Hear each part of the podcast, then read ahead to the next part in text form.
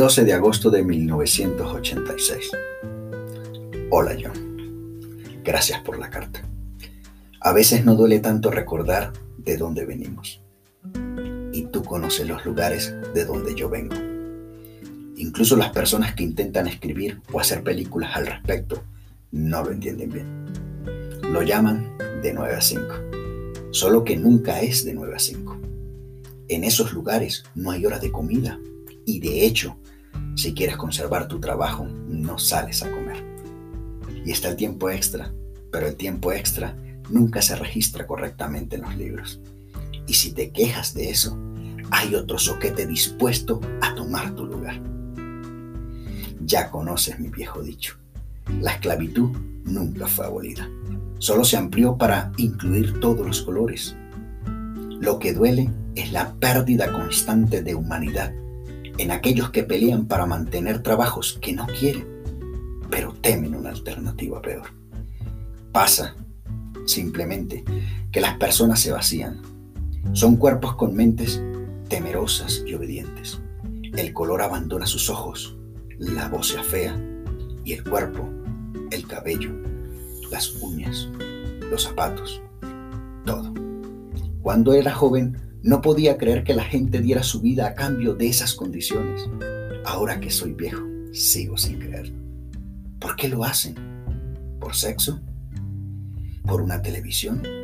¿Por un automóvil a pagos fijos? ¿Por los niños? Niños que harán justo las mismas cosas.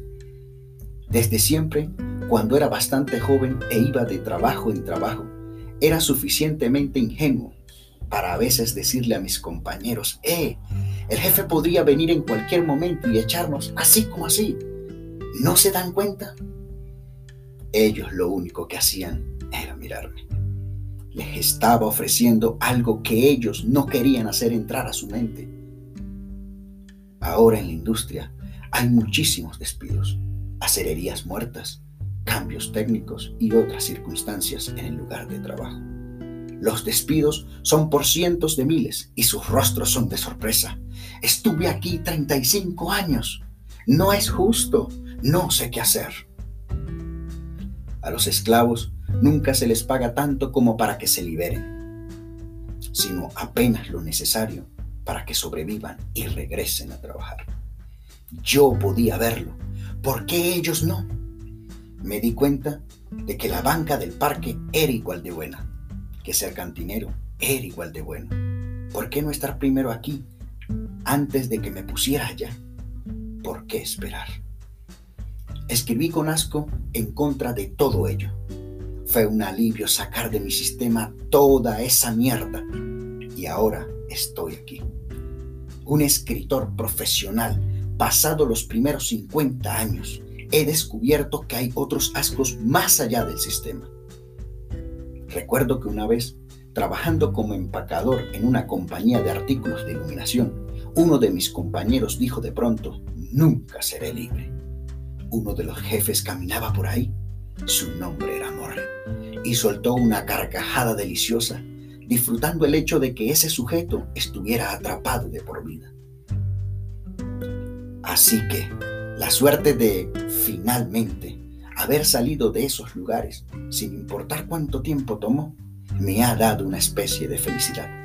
La felicidad alegre del milagro. Escribo ahora con una mente vieja y con un cuerpo viejo, mucho tiempo después del que la mayoría creería en continuar con esto. Pero dado que empecé tan tarde, me debo a mí mismo ser persistente. Y cuando las palabras comiencen a fallar, tenga que recibir ayuda para subir las escaleras y no pueda distinguir un azulejo de una grapa, todavía sentiré que algo dentro de mí recordará, sin importar qué tan lejos me haya ido. Cómo llegué en medio del asesinato y la confusión y la pena hacia al menos una muerte generosa. No haber desperdiciado por completo la vida parece ser un logro, al menos para mí muchacho Hank.